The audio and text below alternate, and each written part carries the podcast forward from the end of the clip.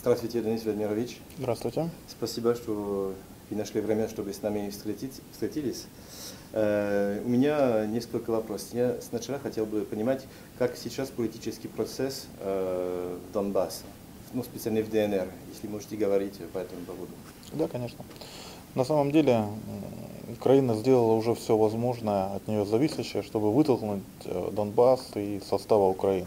Ну, это а, и вопросы политического характера, но в первую очередь, наверное, это вопросы экономического. То есть это экономическая блокада, это энергетическая блокада, да, это транспортная блокада. А, И, конечно же, такие вещи, которые, на которые мы не могли не обращать внимания, то есть это вымывалась гривневая масса, то есть денег, гривни, вхождение гривни приостанавливалось. Естественно, были вынуждены переходить на рубль. А, Соответственно, все налоги у нас сейчас собираются в рублях, у нас э, пенсии, исходя из этого, учитывая, что бюджет наполняется в рублях, выплачиваются а, в рублях социальные пособия, в рублях, то есть, естественно, вхождение доминирующее рубля. А, что же касается политических вопросов, ну, мы вынуждены были выстраивать э, органы власти, да, причем все ветви. Почему? Потому что нам нужно чем-то руководствоваться. Наша а, внутренняя обстановка заставляла нас, э, естественно, а, уже исходить э, из того, что э, законы Украины здесь не работают, они не могут работать физически. То есть некоторые законы являются а, для нас, наверное, многие вредными. То есть и, нам сейчас свою законодательную базу пришлось формировать. А, Естественно, нам необходимо и э, органы исполнительной власти, и они были все сформированы, то есть работают все министерства, а, работают местная администрация, то есть э, полностью выстроена вся вертикаль управления. То есть а, в Донецкой Народной Республике проживает сейчас более 2,5 миллионов человек. А, В Луганской Народной Республике а, порядка полутора миллионов. Есть Вы это- работаете вместе с ЛНР. а, Многие, скажем так, э, вещи, ну, многие законы мы, конечно же, согласовываем друг с другом, то есть, э, но хотя у нас разные министерства, у нас разные законодательные органы, то есть у них свой народный совет, у нас свой народный совет, то есть, но а, многие моменты, конечно, у нас идут параллельно. Я, это уже второй раз, что я, я в Донбасс, ну, после, можем так сказать, автономии. Эм, Я был в ноябре, и э, я все, что я вижу, это государство, которое нормально работает. Город чистый, там, я спросил людей, я их поздравляю, что у вас э, чистый город. Они даже говорят, что она более чистая, чем, чем перед войной. Вот это, я был очень удивлен это слышать. Как вы это объясните, что ваше сейчас государство, он э, более эффективное, чем предыдущий под э, киевские власти? Мы чувствуем, и наши граждане чувствуют, что это наше. То есть сейчас, э, если это город мы э, любим, да, если мы действительно считаем это родиной, естественно, она должна быть чистая, опрятная. Естественно, нам сейчас тяжело экономически. То есть мы как раз прекрасно понимаем, что а, те предприятия, которые сейчас не могут запускаться э, по одной простой причине, потому что документ, нет понимания, по каким документам должна реализовываться продукция. То есть у нас все рынки заблокированы. Естественно, наши многие предприятия простаивают, соответственно, не уплачиваются налоги, соответственно, бюджет э, ну, оставляет желать лучшего, как наполняется. Тем не менее, мы прекрасно понимаем, что а, исходя даже, э, убрав, наверное, коррупционную составляющую, убрав действия э, олигархов, да, мы действительно нашли возможность убирать и чистить город, то есть провести свет везде, у нас освещенные полностью улицы, то есть Это значит, что это вы, который выполняете цели Майдана, да, если я хорошо понимаю? на самом если деле... был бы настоящий цель, я имею в виду. на самом деле а, на Майдане озвучивались очень правильные вещи. То есть, да, ну, коррупция не должна существовать, она не должна разъедать государство любое, не должна. Мы должны ее искоренить, конечно, должны. То есть а, Майдан выступал против олигархов, понятное дело, но Их на да, самом деле у нас их да. нет олигархов, Да. да, они нас не могут быть априори. Но на Украине получилось с точностью наоборот. И коррупция, и олигарх. Олигарх находится, является президентом. Да. Ну, то есть э, действительно очень нелогично. Но мы прекрасно понимаем, что во время существования Украины нас э, заставляли любить государство. Но мы привыкли любить свою родину. Вот за родину мы готовы отдавать свою жизнь. Как вы знаете, наши Нет многие выбора. люди погибли А, и погибли не только ребята на линии соприкосновения, там, да, вот воюют, не только ополченцы, да, но погибли коммунальные служащие, да, вот, э, работники обычные, да, вот, находясь в своей работе. То есть они ни на один день войны, у нас уборка улиц не, нет, это самое, не отменялось. То есть у нас всегда работали все коммунальные службы, у нас поливались наши, скажем так, зеленые угодья, вы видите, то есть, э, что у нас как был город рос, да, он так и остается. То есть, э, к сожалению, добавилось еще, наверное, вот символики, что роза является символом Донецка. Но сейчас у нас э, кованая роза, а, наши кузнецы научились ковать из осколков снарядов, да, розы. И это сейчас является самым распространенным нашим подарком внутри республики, то есть нашим гостям. То есть вот в поездках мы стараемся дарить кованые розы. Но это именно из осколков снарядов, которые прилетели со стороны Украины на нашу территорию. Знаете, когда я был в ноябре, э, я спросил, все люди, с кем я встретились, как вы видите ваши будущее э, с Украиной? Я это спросил в Донецк, я это спросил в Инакиево, и э, ну там все там в школе, там э, детский дом, где, где мы были. А все ответили никак. Поэтому я знаю, что это весь сейчас, это ваша должность, работать, как это найти компромисс с Киевом, если я, хорошо понял. А если никто здесь не хочет вернуться внутри украинские власти, как это будет возможно? На самом деле а, у нас есть Минские соглашения. Они были подписаны нами, они были подписаны украинской стороной. Так получается, что Киев за весь период, наверное, за два года, ну, вот, скажем, ну, скажем, за год, да, вот больше уже прошло, как подписаны документы, а, они ни на шаг не приблизились к выполнению. К сожалению, ни один пункт не выполнили. Естественно, а, за этот период только прибавилось количество убитых, раненых, причем среди гражданского населения. Конечно же, говорить о том, что можно быть возврат к прошлому, ну, это априори невозможно. Кто бы этого не захотел, наши люди это не хотят, то есть они это не примут никогда. А Минские соглашения подразумевают э, некую конфедерацию. Да, почему? Потому что особый статус, который, согласно Минских соглашений, должны получить мы, и который должен быть закреплен в Конституции, естественно, его потребуют и остальные регионы. И, соответственно, это, это, конф... будет, и это будет уже конфедерация, то есть совершенно на других уже условиях, выгодных именно для регионов. Сейчас у нас выгодно только центральной власти в Киеве. То есть все остальные да. регионы являются то есть, э, не самостоятельными, то есть, естественно, решения там никакие не принимаются. У меня, у меня достаточно горячий вопрос. Э, очень часто э, мы слушаем от украинской власти, Например, последний раз это был Иван Варчиков, который советник министра Аваков, что нам нужен победа, как в Хорватии в 1995 году. Вот что они сам это называют. Тоже Юрий Луценко, это первый, который это использовал после Минска-1. И э, они хотят хорватские решения. Ну, это значит, что чисти, этнически чистить в Донбасс. И вы не боитесь, что если, э, хорошо, вы подпишете э, э, ну, соглашение, что они ввожут Минский договор, вы как отдаваете ваш танк, отдаваете ваши армии, и потом опять будет как кра... сербская краина. Мы, к сожалению, помним очень, скажем, печальный опыт сербской краины. Естественно, к таким, от таких моментов мы застрахованы. То есть у нас есть уже шаги, которые не позволят не допустить подобных шагов. Но я вас хочу еще даже, наверное, больше разочаровать. Киев сейчас не в состоянии выполнять Минское соглашение. То есть мало того, что он не хочет выполнять, а он еще и не в состоянии. То есть мы прекрасно понимаем, что нынешняя власть пришла в результате государственного переворота к власти при содействии радикально настроенных элементов. Они не отдадут свои позиции.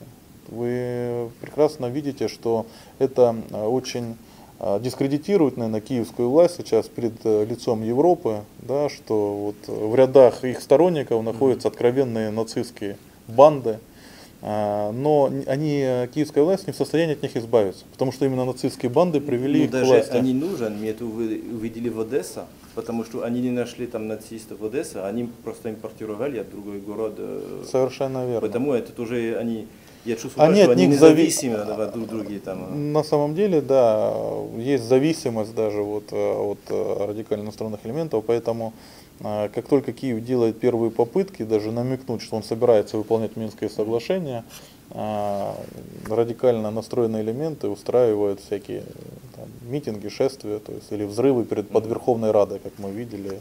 Да. Потому что раньше эти радикалы были а, с палками, а, с цепями, там, да, а сейчас они с автоматами, с гранатами. Даже танки. И с танками в том, в, том, в том числе. Поэтому здесь этот вопрос очень дискуссионный. а Данный конфликт не может решиться ни за год, ни за два, к сожалению. Да, он будет растянут, решение конфликта будет растянуто, по моим оценкам, наверное, уже даже на десятилетия. Почему? Потому что моя субъективная оценка вот, э, с каждым, наверное, месяцем, она только ухудшается. Потому что я вижу, как происходит переговорный процесс изнутри. А, Я а вижу... можете об этом нас говорить? э, Конечно, ничего не секрет, но Я могу основные вещи, естественно, внутреннюю, внутреннюю кухню это нецелесообразно, это не дипломатично будет рассказывать, Мгм. да, но какие-то основные вещи, конечно же, я могу сказать, что а, во многом все переговорщики на той стороне, с той стороны, скажем так, наши оппоненты, они понимают, э, что им поставлена задача выполнять, отбывать срок, что они сейчас не в состоянии и не в их полномочиях сейчас договориться. То есть они могут договориться, они могут сейчас найти компромиссное решение, но это не будет выполнено, соответственно, и задач у них таких нет. То есть они не должны договориться. Мы не раз сталкиваемся, что уже мы практически договорились, но потом поступает им звонок, и, решение отменяется уже на самой последней Ну вот стадии. я читал, э, что это, мне кажется, в прошлой неделе э, американский посол э, в Киеве, Паят, он сказал, что не надо спешить э, организовать выбор Донбасса. Э, Но это значит, что США сейчас хочет заморозить этот конфликт. Это, их, это удобно для них?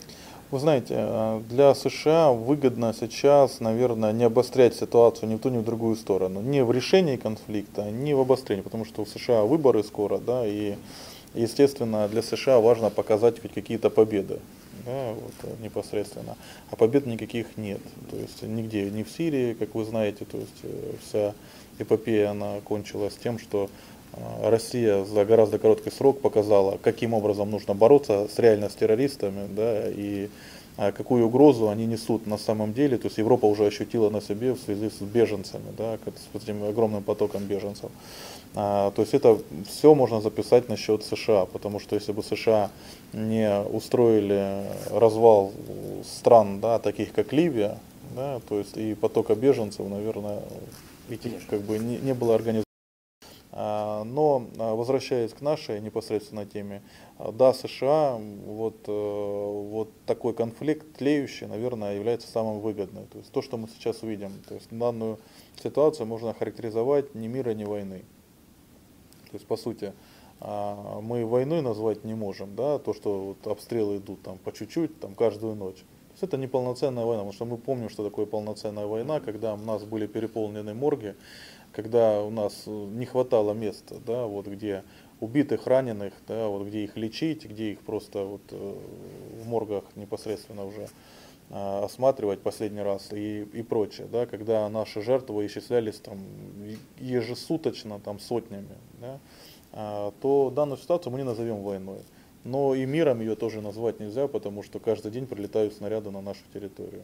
Вот такая ситуация, она будет продолжаться, я как, бы э, очень как бы а, а, оценивая, наверное, с некой опаской, ну, наверное, несколько лет очень легко может ситуация такая продолжаться, потому что возможности я не вижу, как это все это прекратить. Мы говорим сейчас о, о свободной, ну, так сказать, Донбасс, это ну, ДНР, ЛНР.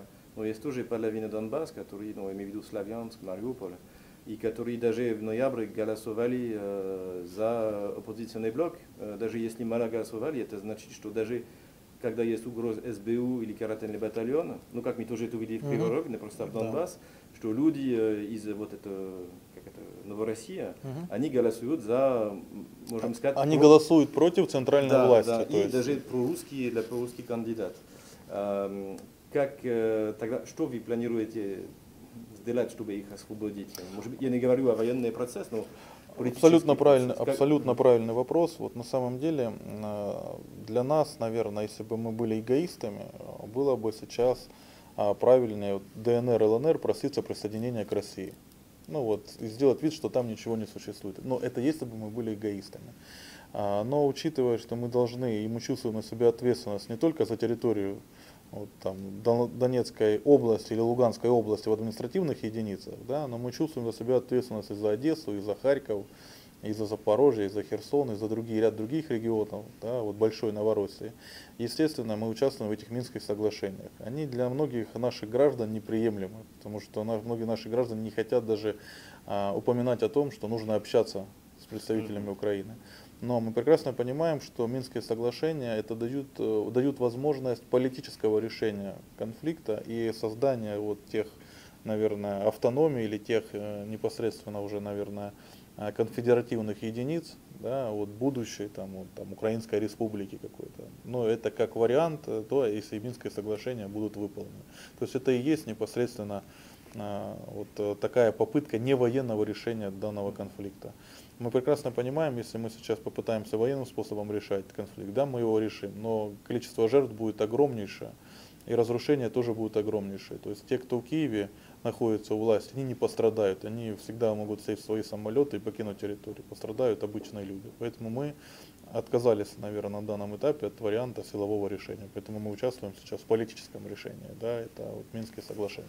А вот это э, прямая линия э, между президентом Саакашенко и э, украинским городом, да. как Харьков, например, или с Одессы. Уже и Одесса, уже, уже в Харькове да. и Одессе. А это, это включение, это процесс, э, имею в виду, политически освободить э, э, вот этот час э, Украины? Да, совершенно верно. Это очень нужный э, диалог. То есть люди должны понимать, что они не забыты, что мы о них помним, мы о них думаем, и мы готовы их поддержать э, в различных начинаниях, мы готовы их непосредственно вот, освобождать политзаключенных, то есть мы подаем списки, и они включены в обмен всех на всех, то есть согласно Минским соглашениям. Э, и я считаю, что вот данная практика будет продолжаться абсолютно закономерно и абсолютно правильно. Почему? Потому что у людей очень много вопросов. Многие люди э, начинают отчаиваться, что у них создается впечатление, что ДНР, ЛНР забыла о них. Нет, не забыли. Помним и э, будем прикладывать максимально усилия политического урегулирования. И очень не хотелось бы, чтобы дошло до военного решения данной ситуации. Вы только что сказали, что если хотели бы, вы могли бы э, выиграть эту войну, ну даже если много жертв. У вас сейчас армия ДНР, НР так сильная? Вы знаете, э, наша сейчас настоящая армия позволит э, защищать э, наши города вот, непосредственно и не позволит нашим оппонентам да, изменить даже линию соприкосновения, границы вот, нынешние. А при этом мы прекрасно понимаем, и мы уже имели такой опыт, мы освобождали города, как, например, Дебальцево.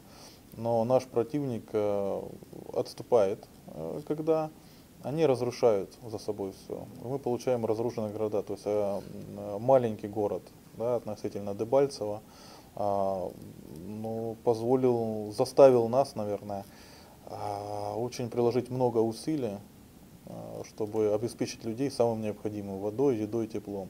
Мы прекрасно понимаем, если мы будем освобождать крупные города, города-миллионники, Одесса, Харьков, да, вот, э, то э, такие же самые разрушения будут там. То есть эти наши противники не считают это своими городами. И нам же придется это восстанавливать.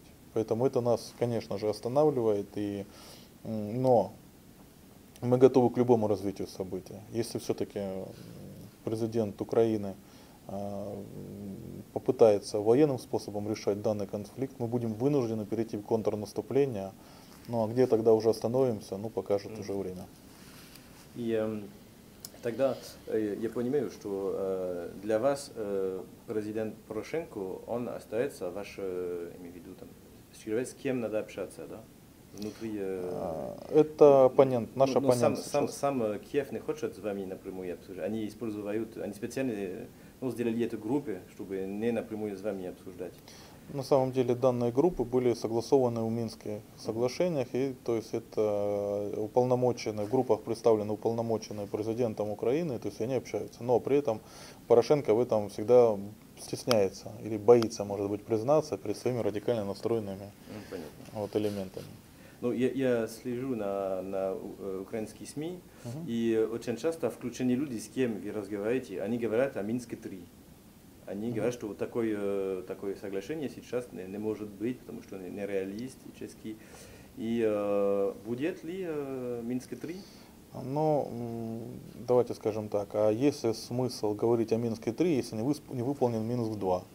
Ну, я, я понял, что они хотят просто Они убрать- хотели, убрать хотели выйти, Минск-2 и, от, э, они уйти от э, выполнения взятых на себя обязательств, то есть и придумывают различные формулы. Нет, есть подписанный документ, его нужно выполнить. Если нужно будет потом еще что-то подписывать, то есть следующим шагом, ну, возможно. Но это после того, как будет выполнен Минск-2. Минск-2. Мне кажется, что если э, Петру Порошенко э, приехал в Минск два года на- год назад, это было потому, что он хотел э, спасать свою армию в Дебальцево. Мне кажется, потому что я не вижу э, настоящую волю, настоящую волю э, найти э, компромиссы с Донбассом. Что вы думаете? А, Вы знаете, он спасал, наверное, больше свою шкуру. Извините за такое выражение. Но а, за бойцов своей армии в Дебальце он думал в последнюю очередь. Почему? А, На утро 12 числа, когда уже были многие моменты согласованы, а, глава ДНР Захарченко отказывался подписывать и говорил, что давайте пропишем пункт по выходу, по созданию зеленого коридора для вооруженных сил Украины, чтобы они вышли живыми. Вот давайте это пропишем, да, и они выйдут оттуда живыми, то есть и вы, э, скажем так, как президент Украины, позаботитесь о них. Там. Нет, у нас все нормально, у нас ничего, ничего мы подписывать не будем. А Больше часа длились эти дебаты, но Порошенко отказывал, отказался их выводить оттуда живыми. В итоге, как мы знаем, это тысячи погибших среди вооруженных сил Украины. А вы верите официальные э, жертвы украинской армии?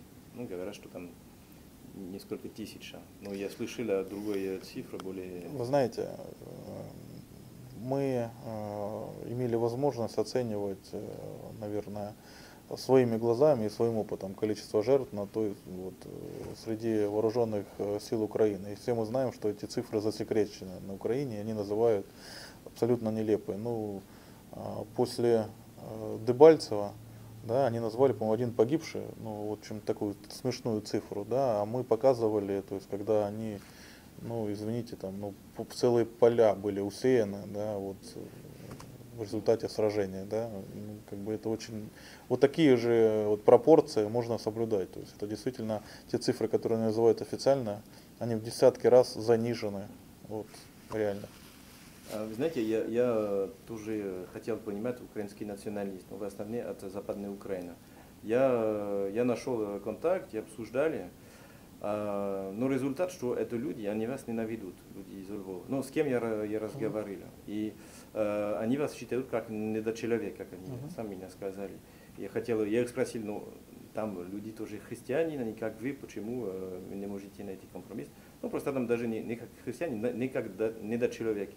А как бу- будет возможно в будущем Украина э, с, с- этим частным э, Украина, вот это, имею в виду там Галичина, который э, вообще другой истории, который уважает Степан Бандера. Как вы можете, например, иметь опять э, э, столица Киев, где есть сейчас э, проспект Бандера? Как это возможно? Как ваши люди будут это? Вы знаете, вот сейчас мы не готовы это никак воспринимать. То есть, и никак мы не готовы с этим мириться. То есть, естественно, если будет другая Украина, согласно Минских соглашениях, или Украинская республика, то вся ситуация вернется вспять. Да, и действительно те герои, которых мы считаем героями, да, они будут, то есть, это те люди, которые знали фашистскую нечисть, да, не только с территории Советского Союза, а в том числе и из Европы.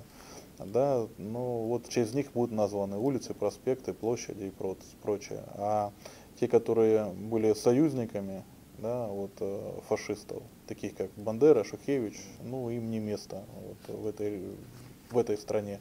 А, что же касается взаимоотношений а, с националистами, ну я вам хочу сказать, а, они являются самыми активными, но их не большинство. То есть и поэтому не нужно всех уравнивать, э, всех граждан Украины под одну гребенку, да, что это националисты. На самом деле националисты, их там, ну, там ну, до 5%, может быть еще даже меньше. Но они самые активные, самые наглые а, и самые, наверное, в большей степени склонные к преступлениям. Ну, как мы видели, то есть Да. вот каратели, да, это основные, это именно вот те, которые преследуют эти националистические идеи. То есть они ненавидят э, все другие народы, они себя считают доминирующими нациями, да, но мы видели такую же ситуацию с фашистской Германией. К сожалению, этот опыт уже имеется. Поэтому это оттуда пошли недочеловеки, да, что есть арийцы, а все остальные недочеловеки. Ну, послушайте, мы всех считаем людьми.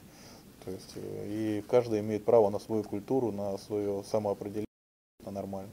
Но то, что Украина могла быть, э, быть долго там, вот, в прошлых границах, если бы она стала федеративной.